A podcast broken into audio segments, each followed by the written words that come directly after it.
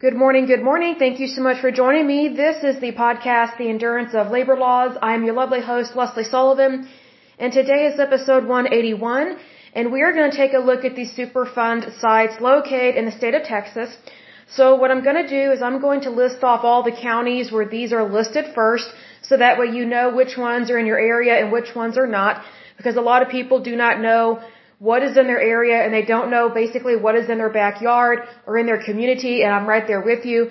I was aware that Oklahoma had uh, a Superfund site and then you dive in more and you realize other issues that your state has. And I'm saying this as a capitalist. So I'm not a liberal or a progressive. I just care about my country and, and I care about workers' rights.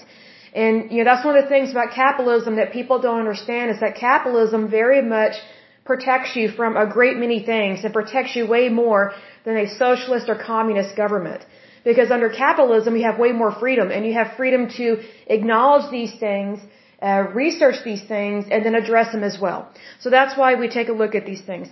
So let's go ahead and dive in here to the Superfund sites located in the state of Texas. And again, I'm just going to list off the counties.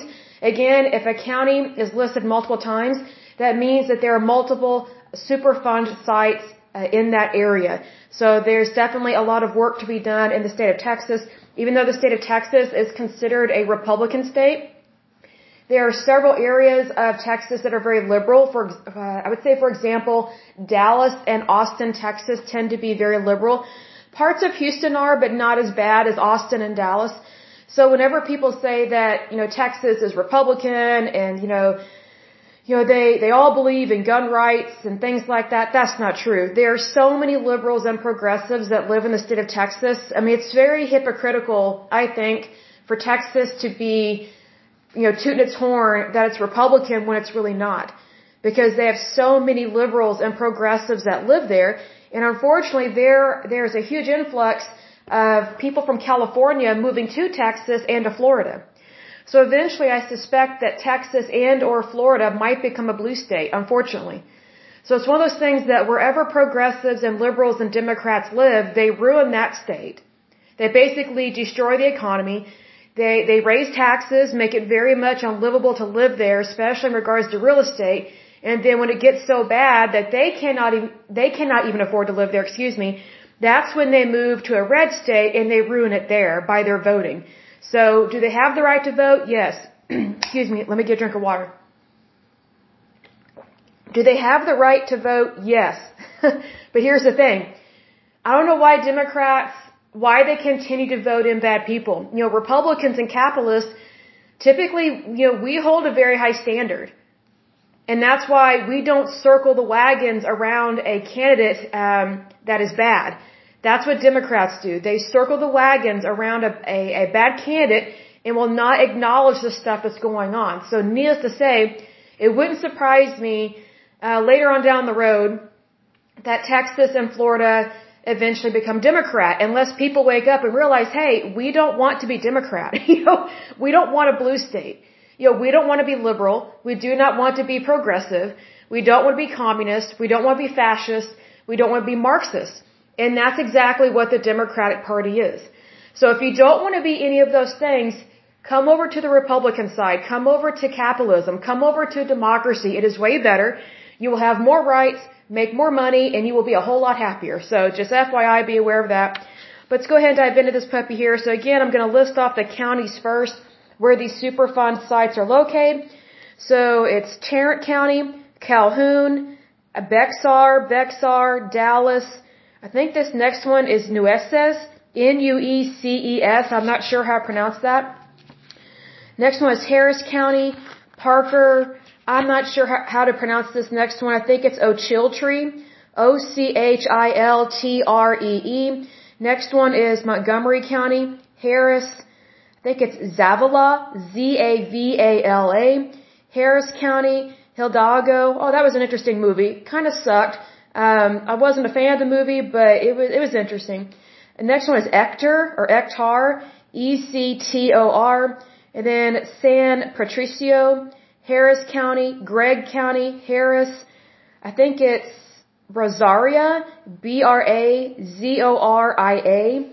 Then another one in Harris County, Jasper County, Harris, Jasper, Harris, Bowie, Bowie, Harrison, Burnet, Galveston, Harris, Midland, Galveston, Harris, Swisher, Ector, Ector, Hunt, Jefferson, Carson County, Harris, uh, Torrent, or Tarrant, however you want to pronounce that. T-A-R-R-A-N-T is the spelling on that one. Liberty County, Bexar, Bell, Dallas, Tarrant, Harris, Waller, Harris, Harris, Harris, quite a few in Harris, unfortunately. Ector, Jefferson, Jefferson, Hockley, Harrison, Bowie, Galveston, Orange, Montgomery, Harris, Kaufman, and Midland. So those are all of the counties in Texas that have Superfund sites in them. So now we're going to dive in and take a look at the ones that are current and active. So these mean that these are currently um, active Superfund sites that are on the national priorities list. So these are the worst of the worst. And these have been sitting there for years and have not been addressed by the state of Texas, much less the EPA or the companies or the government agency that caused the problem. Because not all of these Superfund sites are caused by companies in the private sector, and they are also not all caused by the federal government. So it's one of those things that they need to work in conjunction with each other to get these things cleaned up. So the first one is Air Force Plant 4, General Dynamics, and it is located in Tarrant County. It was added to the list in 1990. Next one is ALCOA Point Comfort. Um, I think it's Lavaca Bay. It's located in Calhoun County. It was added to the list in 1994. Next one is Bandera Road Groundwater Plume. It is located in Bexar County. It was added to the list in 2007. The next one is Brine Service Company. It is located in Nueces, N-U-E-C-E-S County. It was added to the list in the year 2002. The next one is Circle Court Groundwater Plume. It is located in Parker County. It was added to the list in 2012.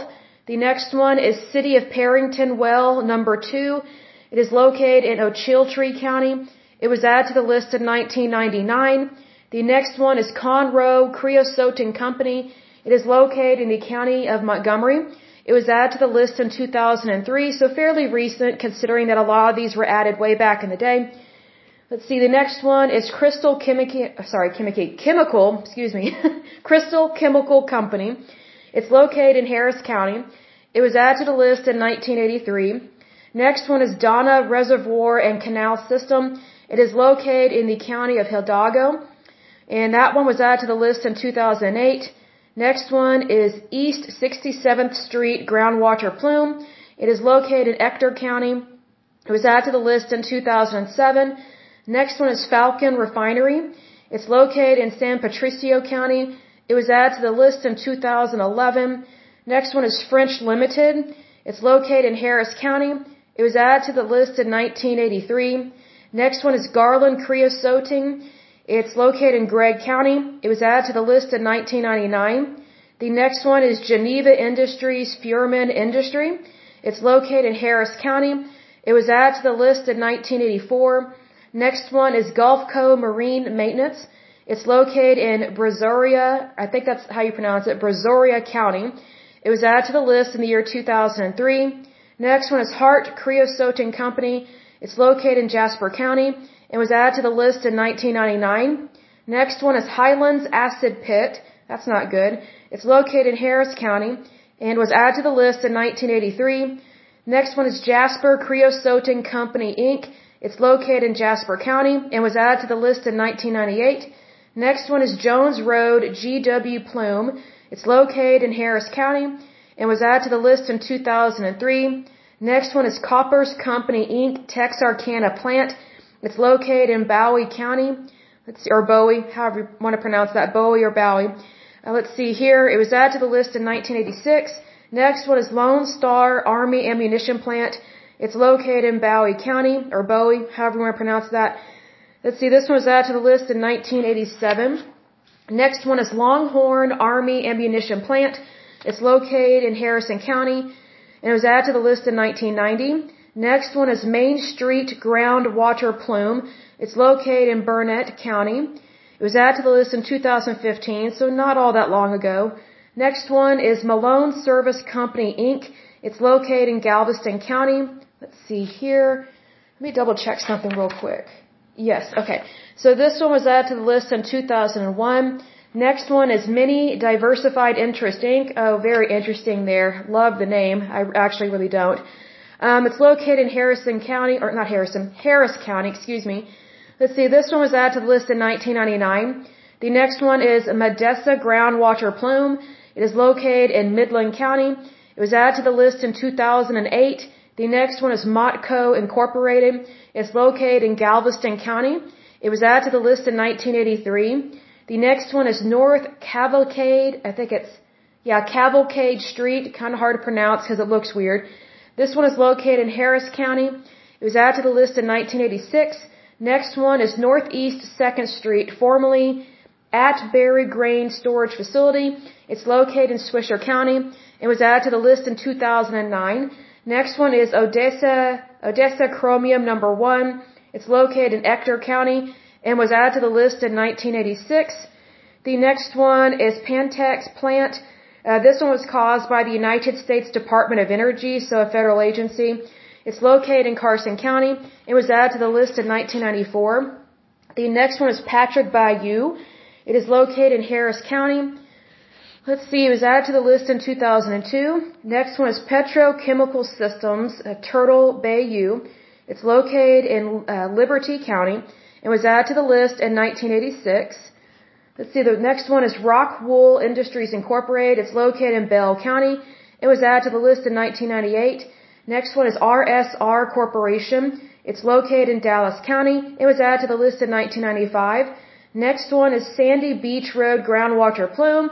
It's located in Torrent County. It was added to the list in 2005. Next one is San Jacinto River Waste Pits. That's not good. It's located in Harris County. It was added to the list in 2008. Next one is Sheridan Disposal Services. It's located in Waller County. It was added to the list in 1989. Next one is Sikes Disposal Pits. That's not good. Let's see, it's located in Harris County. It was added to the list in 1983. Next one is Sol Lynn Industrial Transformers. It's located in Harris County. It was added to the list in 1989. Next one is South Cavalcade Street. It's located in Harris County. It was added to the list in 1986. Next one, I think this is pronounced Sprague Road uh, Groundwater Plume. It's located in Ector County. Let's see, this one was added to the list in 1997. Next one is Star Lake Canal. It's located in Jefferson County. It was added to the list in the year 2000. Next one is State Road 114 Groundwater Plume. It's located in Hockley County. It was added to the list in 1999. The next one is Texarkana Wood Preserving Company. It's located in Bowie County or Bowie County, however you want to pronounce that. It was added to the list in 1986. Next one is Tex Tin Corporation. Let's see, that one is located in the county of Galveston. It was added to the list in 1998. The next one is United Creosote Company. It is located in the county of Montgomery. It was added to the list in 1984. The next one is U.S. Oil Recovery. It's located in the county of Harrison and was added to the list in 2012. The next one is Vanderhorst uh, USA Corporation. It's located in Kaufman County. and was added to the list in the year 2010. The next and last one that is current and active is West County Road 112 Groundwater. It's located in Midland County and let's see, that one was added to the list in the year 2011. So let me go back through this. There was one that was, it said it was being proposed, being added to the list. There's one here. It's called RNH Oil Tropicana. It's located in Bexar County. It was proposed to being added to the list in the year 2001, but they still have not made up their mind on what to do with it, even though it is a toxic, hazardous, Superfund site. It's just sitting there in limbo on the proposed list. So again, not good. The EPA needs to work on that. So the next section that we're going to go through are the ones that have been deleted. So these are ones that are deleted, they're cleaned up, they're good to go. Supposedly they are no longer a problem. So that's good. The first one is Bailey Waste Disposal. It was located in Bexar County. It was added to the list in 1986. It was cleaned up and good to go as of 2007. The next one is Bio Ecology Systems Incorporated. It was located in the county of Dallas. It was added to the list in 1983. It was cleaned up and good to go as of 1996. The next one is Brio Refining Incorporated. It was located in the county of Harris. It was added to the list in 1989. It was cleaned up and good to go as of the year 2006. The next one is Crystal City Airport. It's located in Zavala. That's the county. And let's see here if I'm pronouncing that correctly. Z-A-V-A-L-A. It was added to the list in 1986. It was cleaned up and good to go as of 1995, so a fairly quick turnaround considering how slow the federal government is and the EPA. The next one is Dixie Oil Processors Incorporated. This one was located in the county of Harris. It was added to the list in 1989 and was cleaned up and good to go as of 2006. The next one is Harris Farley Street. It was located in the county of Harris. It was added to the list in 1983 and was cleaned up and good to go as of 1988. So surprisingly a quicker turnaround. So it is possible to clean these up quickly, safely, and efficiently. So there's really no excuse for these to be sitting there. There really is no excuse at all. The next one is Odessa Chromium number 2, Andrews Highway. This one was located in Ector County. It was added to the list in 1986. It was cleaned up and good to go as of 2004. The next one is Old Esco Manufacturing. Um, this one was located in Hunt County. It was added to the list in 2008. It was cleaned up and good to go as of 2018. The next one is Palmer Barge Line. It was located in the county of Jefferson.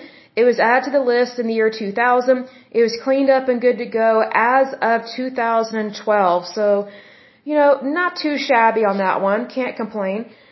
Okay, so the next one is, I think it's Pesses, P-E-S-S-E-S, sorry, let me redo that. P-E-S-S-E-S Chemical Company. That one was located in Torrent or Tarrant County. It was added to the list in 1986 and was cleaned up and good to go as of 1995. The next one is State Marine of Port Arthur. That one was located in the county of Jefferson. It was added to the list in 1998. It was cleaned up and good to go as of 2012. Let's see, the next one I show here, da da da, is Stewco Incorporated. It was located in Harrison County. It was added to the list in 1986 and was cleaned up and good to go as of 1995. The next and last one on the deleted list is Triangle Chemical Company. It was located in Orange County. It was added to the list in 1983 and was cleaned up and good to go as of 1997. So obviously the state of Texas has this work cut out for it. It does, it does have quite a few that it needs to correct and get cleaned up. But I will give uh, Texas credit for something here. They have cleaned up some and cleaned them up very quickly. And also they don't have as many as Pennsylvania or New Jersey or California. So they definitely have that going for them. So that's always a good thing. But as usual, I will go ahead and end this podcast. And I pray that you're happy, healthy, and whole, that you have a wonderful day and a wonderful week. Thank you so much. God bless and bye bye.